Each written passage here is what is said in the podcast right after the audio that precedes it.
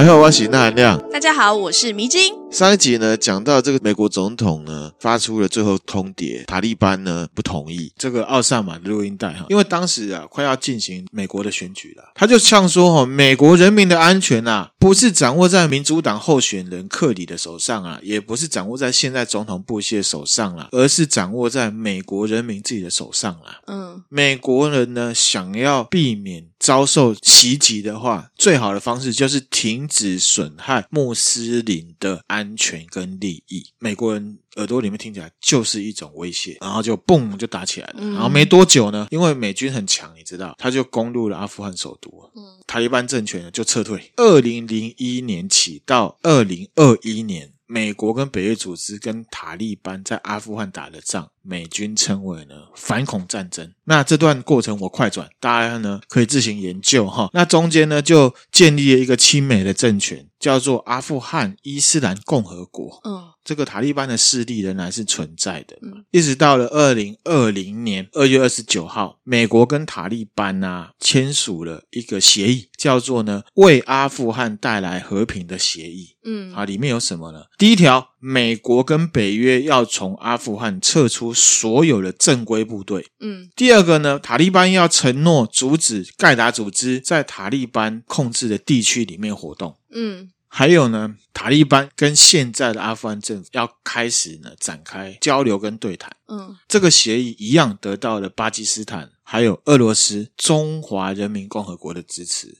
并得到联合国安理会一致认可。二零二一年，二十年的这个阿富汗战争对结束，美军撤军。对，美军撤军没多久呢，塔利班马上夺回政权，原本的阿富汗伊斯兰共和国呢就垮了。所以塔利班这样像算是违背协议吗？这个就一样很复杂哈。你要说他违背协议也可以，可是呢，他会宣称说这是阿富汗人民的决定。哦，这水很深，我继续讲哈。嗯，因为撤军是经过了川普，川普是签了这个协议。嗯，拜登就接着做这件事情。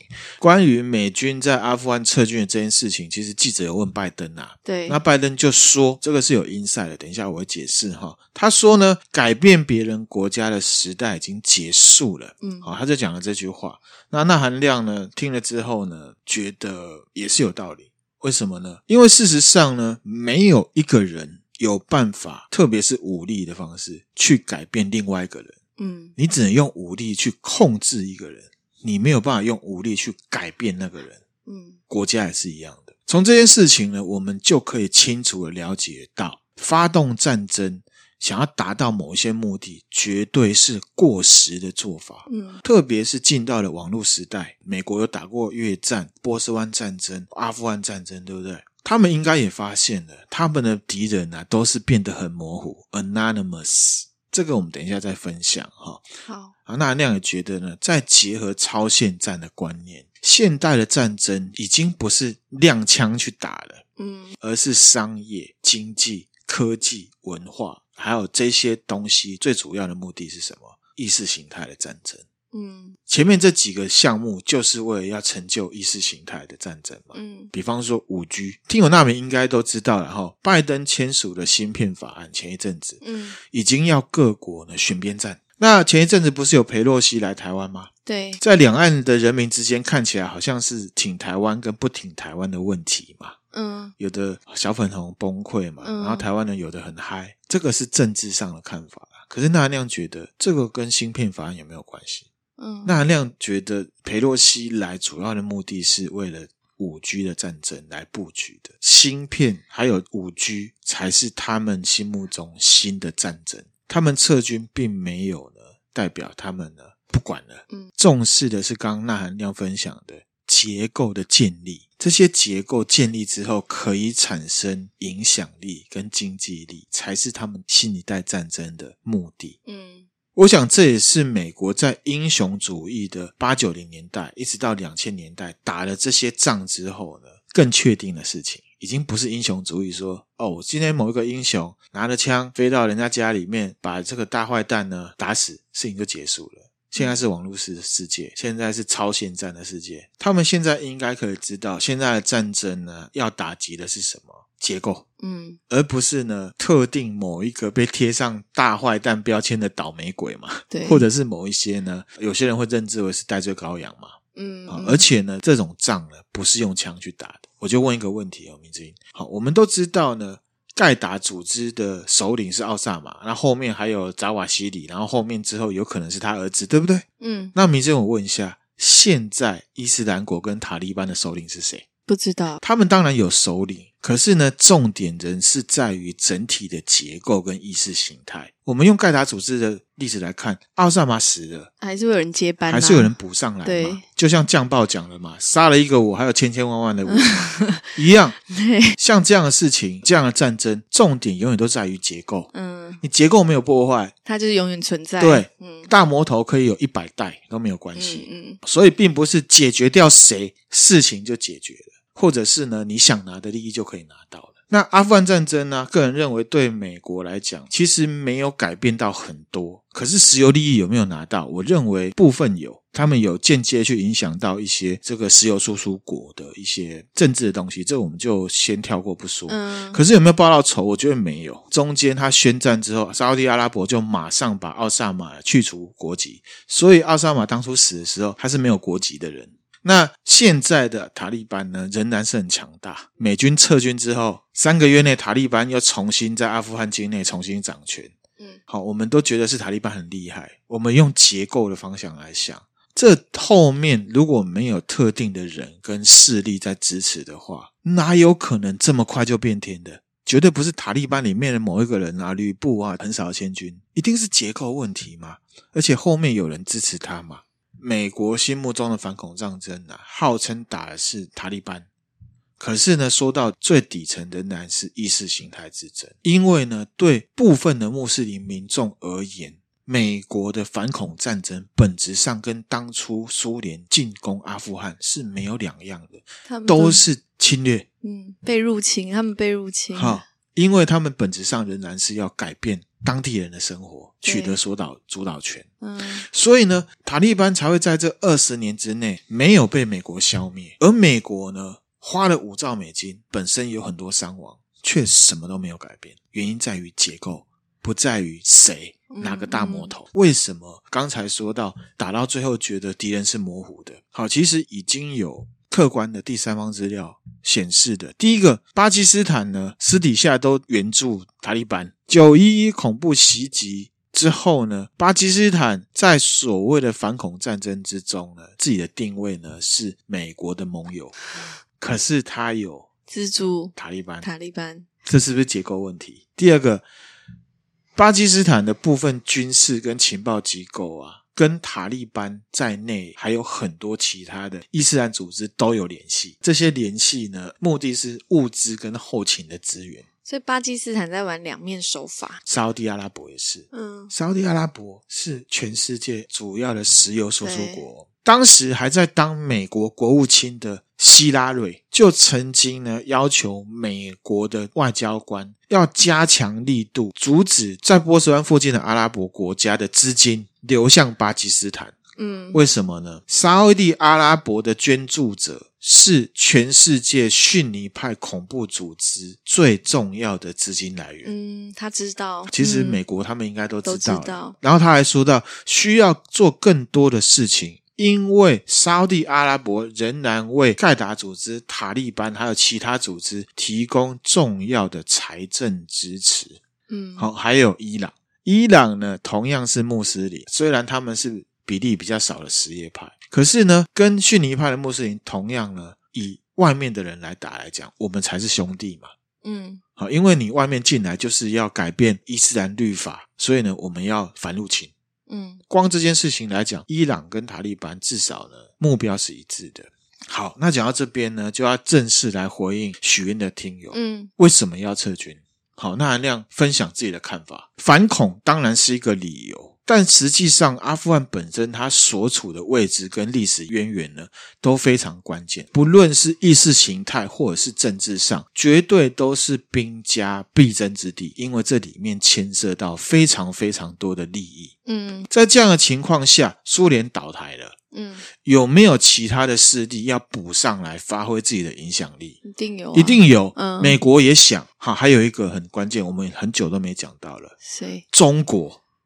中国也一样。中国，等下继续讲，你就会知道了哈。当然了，我们事后来看，美国对塔利班宣战的这件事情，嗯、事后看起来不见得明智。可是呢，你要想当时的布希政府，他要不要选举？国内的人会不会群情激愤？他要不要做点什么动作？好，那在外交上呢？中国手都伸进来了，我美国手可以不伸吗？能不作为吗？如果要回答美军有什么撤军呢？我们可以先讨论他为什么要出兵。刚刚讲原因很复杂，有的是利益，也有一些是国内的推力，还有其他竞争势力的推力。嗯嗯，反恐当然是给美国出兵呢一个很响亮的理由，一定有其他原因。那很多是纳亮没有提到的，那我们也就是抛砖引玉嘛，大家有兴趣可以自行研究。嗯嗯，好，第二点是什么呢？上述其实也讲到，底层就是意识之争。嗯，塔利班后面有非常多的穆斯林国家在支撑嘛，数了出来就三个了。对，再者是呢，国内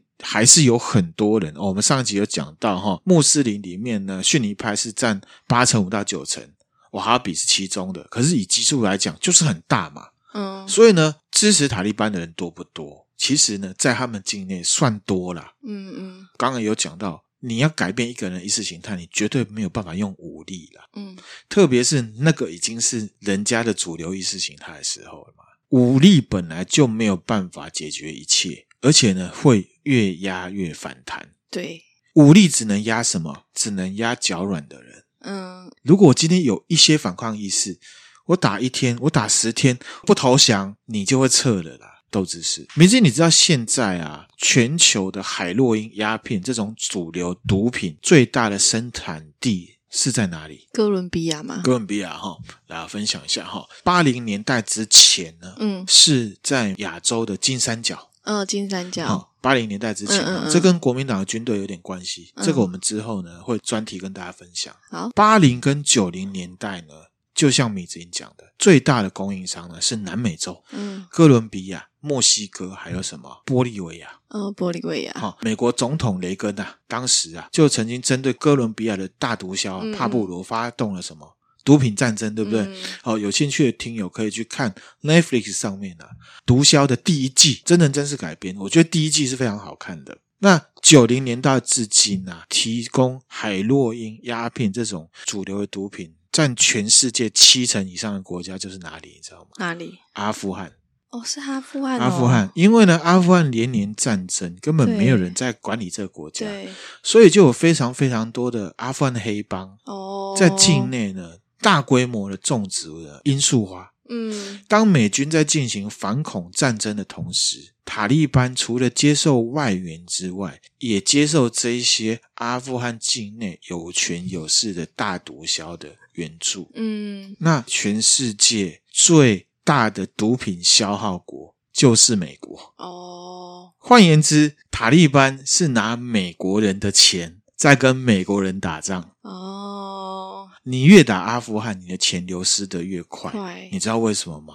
我举个例子，前一阵子发生的事情，嗯、阿富汗的这些毒枭金主啊，跟塔利班呢政权合作。嗯，当然穆斯林是不可以吸毒的。嗯，好，虽然现在阿富汗境内吸毒人口非常多，合作做什么呢？塔利班呢宣布扫毒。嗯，你觉得哎奇怪，这个怎么叫合作？扫毒听起来是不是很好？嗯，扫毒会造成什么？毒品价格上涨。哦，毒品价格上涨的话，最大的消费国的钱是不是就更快的流往阿富汗去？嗯，那是哪一国？美国，美国，嗯，所以他再打了，不能再打了，嗯、这是一物克一物的概念呢，然后我就卖毒给你，也刚好提一下了哈。现在的塔利班啊，普遍并没有被世界各国呢认知为国家，嗯，所以呢，他们经济发展有限，年年战争嘛，对不对？对，那他们钱是哪来？就毒品嘛，对。啊再来是什么？就刚刚讲的，后面有很多引武者灌钱给他。嗯嗯。所以呢，美国用枪杆子跟他的英雄主义是没有办法破坏这个结构的。有时候他的敌人就站在他旁边，有时候他的敌人就是跟他做生意的人。嗯。我要跟你买毒品，我要跟你买石油，我怎么打得下去呢？嗯。最后一个理由是什么？为什么要撤军？刚刚其实也有提到，就是那超限战的观念。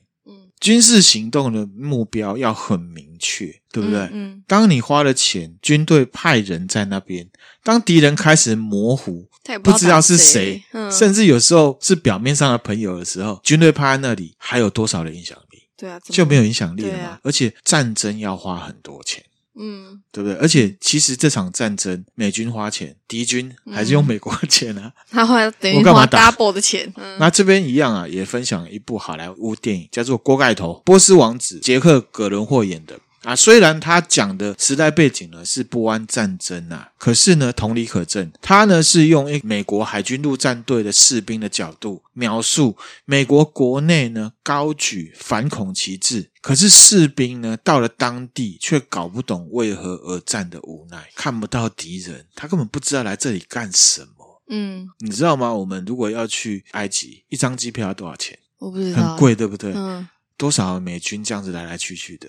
光这个就多少钱呢？嗯、你想也知道。所以呢，与其说美国撤军撒手不管了，还不如说呢，其实他跟苏联用了一样的方式，他采用了其他方式在阿富汗地区呢继续作战，绝对不可能是撒手不管。至于为什么呢？我们接下来讲。嗯，最可怜的就是阿富汗的人民。对哈，好，我们来讲跟呢台湾有关的哈。听说了，现在在台湾呐，有人会下恐惧诉求，嗯，会说：“哎呦，你们不要以为美国是靠山呐，你看人家啊那个阿富汗战争，美国从阿富汗撤军呐，嗯，然后撒手不管了啦，说美国人不可信。那含量自己个人认为哈，第一个，为什么美国扶植当地的政权？这个政权因为呢，长期依赖美国，有驻军又有北约的部队，讲真的啦，过得有一点安逸啦。打仗也主要都是美国在打，这个就是什么？被殖民国家的领导者还有这些团体通病，贪污舞弊，这个大家自己去哈找资料，其实这都有新闻哈。第二个是什么？一样的问题，再怎么样啊，塔利班也是穆斯林兄弟啊，真的要打还是会有矛盾啊。所以呢，每天就是随波逐流，一天过一天。美国已经花了五兆的美金，花了二十年，什么都改变不了。我又不是你老公老婆，我当然要有停损点啊。嗯，政治本来讲求的就是利益，这个是本质。嗯，转个弯来想一件事情，今天呢，去到中国说中国好的生意人、艺人、政治人物都一样。哪个不是为了利益？都是为了利益啊。政治也是为了利益。美国有他们的利益啊。嗯，那你凭什么要求美国不讲利益、无怨无悔的永远协助你呢？如果你只讲利益的话，当你一直不够强大的时候，时间一直演进，渐渐的跟对方的利益脱钩的时候，凭什么要求人家一直帮你？他欠你的吗？对。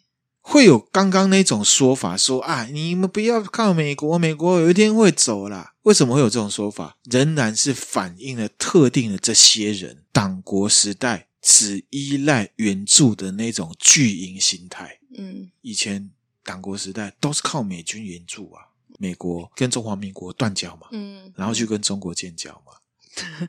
对啊，小。哦然后就哎呀，我的好处拿不到了啊！等人家给你鱼吃，还不如自己学会钓鱼嘛。嗯，诚心期待我们台湾是一个有自觉的国家，不要呢头上要有什么人撑着你才安心呢？脱离那个奴性，协助本来就只是暂时的啊！你又不是人家老婆。就连老婆可能一个扶不起的老公，久了也会想要离开，也会想要离婚的，对嘛？哈，夫妻都有可能离婚的，对不对？对啊，你凭什么要人家不能走嘞？这也是纳含量呢在《道德经》分享的什么本质嘛？嗯、拿掉名片，不看财富、学历，离开家人朋友，你是谁？嗯，其实这是同样的道理哦。嗯，你的自我认知是什么？你有没有自觉？那我们再反观。阿富汗当时为什么在美军撤军之后马上就倒台？被殖民心态嘛，嗯，等着要人家来联系你，你才有办法有强大嘛。那我们回来哦，美军撤军之后呢，二零二一年呢，啊，明星看一下这照片，去年七月二十八号，中共的外交部长王毅，嗯，跟阿富汗塔利班政治委员会的负责人叫做呢巴拉达尔，一般认为他就是。塔利班的二当家，嗯嗯，嗯在中国的天津会面，诶，好，建立了经贸关系。嗯，你要说中国是在美军撤军之后才出现嘛？其实不是哦。撤军之后，他们的关系才浮上台面。除了呢，中国本来就是跟美国呢对着干之外，嗯、中国跟阿富汗也有国界上面的连接，国土上面的连接了哈。嗯、中国新疆啊境内其实也有非常多维吾尔族，他们也是穆斯林，正被中国的再教育营。对啊，荼毒者耶，荼毒跟迫害，啊、对不对？中国现在在做这个，所以中国他们也很怕阿富汗这边的圣战的思想会影响到他们正在内部做的种族清洗跟迫害。嗯，好，那这边有个问题了，为什么穆斯林世界对中国境内的维吾尔族人都默不作声呢？对啊，为什么他们这样还要跟他合作？这个就可以解释我刚刚讲的那句话。美军撤军之后，中国跟塔利班的关系才浮上台面。我国内在做什么，你不要管，不要管我哦。他们用这个当交换条件，所以他们也是。所以其实因为有政治跟经济上面的协助，穆斯林世界对维吾尔族人是默不作声的，绝对不是什么中国突然间跳出来。这个也交给纳米听友自己呢去挖掘。中国跟塔利班。还有塔利班后面的其他一些背后势力，在这之前跟现在做了些什么？所以你说美国从阿富汗撤军之后会撒手不管吗？绝对不会，因为中国手伸得更进来的，所以美国不可能会撒手不管。纳含量认为只是换了另外一个方式。嗯，问题在结构啦。回扣回来，我们要讲跟我们现在有关的。嗯，好，现在的台湾呢、啊，在 PTT 上面。啊，或者是在电视上有特定的人呢，用塔利班来形容政治上偏绿的人嘛？回归到我们这两集分享的，塔利班原本反共，嗯，可是现在反而亲共了，诶那是不是 比较像？是不是？是不是哈？所以说真的，那含量是不鼓励任何贴标签的行为，嗯，只是想说。你要说别人是塔利班的这些人，是不是吃定了大家都不认识塔利班？还是说他们本来自己就不太知道塔利班原本的样子是怎么样？嗯，这集就分享给大家啦。这一集希望可以给大家什么贡献？就是让大家以后在互骂还有互贴标签的时候呢，可以再精确一点。对对对，找一个更适合的词汇。今天分享的内容就到这边啦。啊，对了对了，还有一个补充哈。什么？其实还有一个听友他在 Facebook 上面问我啦，嗯、提到他说苏阿战争跟俄乌战争啊，本质上是不是有什么相同？那那样觉得啦哈，部分相同啦。可是其实呢，也不一定是乌俄战争啊。为什么呢？第一个，战争的本质啊，特别是现代，真的会出兵打仗的，一定是领导者呢头脑不灵光了。再不然就是呢，领导者在国内面对了什么样重大的危机，嗯、危机所以呢，想要转移焦点。嗯，因为这是绝对是一个险招。我们好几集都在分享，战争呢，明刀明枪的去打，可能会动摇国本的。嗯，一个领导者选择一件呢可能动摇国本的事情来做，一定是他很不稳才会去做这件事情。嗯、第二点是什么？就是说，其实出兵的目的的白白款。理由也是，多数都是借口，通常都是以利益为目的的。如果战争是基于愤怒的话，不可能，因为呢，这样子的人不可能当领导人的。对啊，好、哦，这样子也太恐，又不是黑社会。对了，哈、哦，所以呢，回到俄乌战争跟这个苏阿战争，我自己觉得比较可以类比的，就是说，乌俄战争有点像是现在我们台湾这边跟中国之间的一个关系。比较大的那个国家呢，他就是想要吃你，所以呢，一直在用国族认同的模糊性，嗯，想要来侵略你。都是一家人，我们终究要统一。讲到俄乌战争啊，也有几个看法要跟大家分享啊，就是说战争大家哈、哦、拉远一点看，不用靠那么近看哦。通常就是呢，一个比较小的族群本来过得好好的。嗯，大国就有那种什么国族认同，大家都是一家人啊，这种没有逻辑，可是大家又会傻傻的认同的说法呢，来侵略，嗯，逼小国了找外援，小国找到外援之后呢，再帮这个小国呢贴上亲美的标签，嗯，再加强侵略的借口，嗯，我先逼你，让你做一些事情，然后你做那些事情，我在就更加是我的借口。可是其实呢，那都是借口，我只是呢。想要来侵略你，要侵略你的上一层是什么？讲实在话，他要不要侵略你都是其次，对那些大国领导者者来讲都是其次。他侵略你只代表一件事情，就是他内部政局不稳。所以说穿了，其实台湾对现在中国领导者来讲，维稳用的工具而已。嗯，今天如果国内一件事情很难去骗得过去的时候，到了一个严重程度，他就会真的为什么？因为他国内没办法收拾嘛。他们现在不就是疫情文化大革命吗？对，然后所以呢，你可以看得出来哦，从乌俄战争，或者是呢，现在我们台中局势，一个领导者如果走向了疯狂啊，那也许呢，疯狂的不是他本人，而是他自己内部政局极度不稳定造成的什么外溢现象。就他的疯狂行为，就是因为他内部的局势逼得他不得不这样做了。对他来讲，不得不。梅子有什么看法？我觉得。关于你说你很欣赏黄洋这件事情，我尊重，但我不认同。哦，OK 啊，没问题啊。我是说，在最低的程度上，我我赌啊，他如果觉得他是中国人，他就不需要台湾的户籍，你懂吗？他就放弃台湾国籍。OK，这个就是意识形态面的上面的不同啊。他认为台湾属于中国，对，那他只要需要一张就好，那他就拥有中国的就好，他不需要台湾的，不是吗？就像是现在香港是属于中国的，中国的，他们是可是呢，是啊、对广大的中国人民来讲，他们认为呢，香港是一国两制跟中国之间。可是其实对我们外围的人都知道，其实已经没有两制了，对啊，对不对？就是一制啊。所以这些人他就会非常的呃顺理成章的认为，台湾也是中国一部分，那只是一国两制造成的。这个就是他们的看法。那也要感谢我们以前的领导者这样子去顺水推舟嘛。没有，因为你如果在这个地方你觉得很不快乐，然后一天到晚又要跟跟你意识形态不同的人相处，你何不回归到属于你意识形态那一边去，然后不要再干扰我们？OK，好，梅子英讲的这个哈，跟梅子英分享，并不是活得不快乐，他只是看了你跟他活在同一个世界，跟他的想法却不一样，觉得很不快乐。意识形态跟理想就是这样。那你是，如果你是跟就是外国。思想的那一派.那你就去追随啊，你去追求你要的。Okay. 那韩亮常常在讲说，不要分你我，我还是希望意识形态可以交流。我，我只是想表达说，就是好，现在就是台湾里面就是有分亲中派、台派。如果你亲中，欢迎就去中国那边，不要在我们自己内部扰乱自己人，不要闹自己人，不要跟阿富汗一样内乱，还让外国势力有趁虚而入，趁虚而入。团结，你不要在这边分化我们。那如果你有分化的意，就是你觉得这我们这一群人就是跟你是不一样的，欢迎你去追求你的理想，那你就去你要的地方。为什么我上一集一直在讲说意识形态要交流？那那样的想法是说，分化这件事情就是有一群本来就不团结的人，人家才有办法分化。这一些人都会怪对方呢在分化，可是其实分化的都是外面的人，没有缝给人家插针的话呢。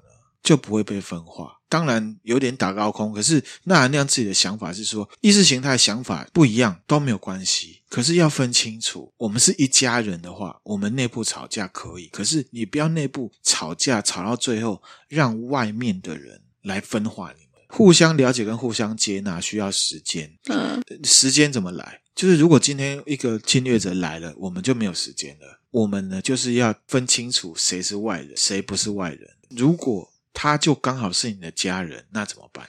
把他赶出家门吗？有些人会这样做啊。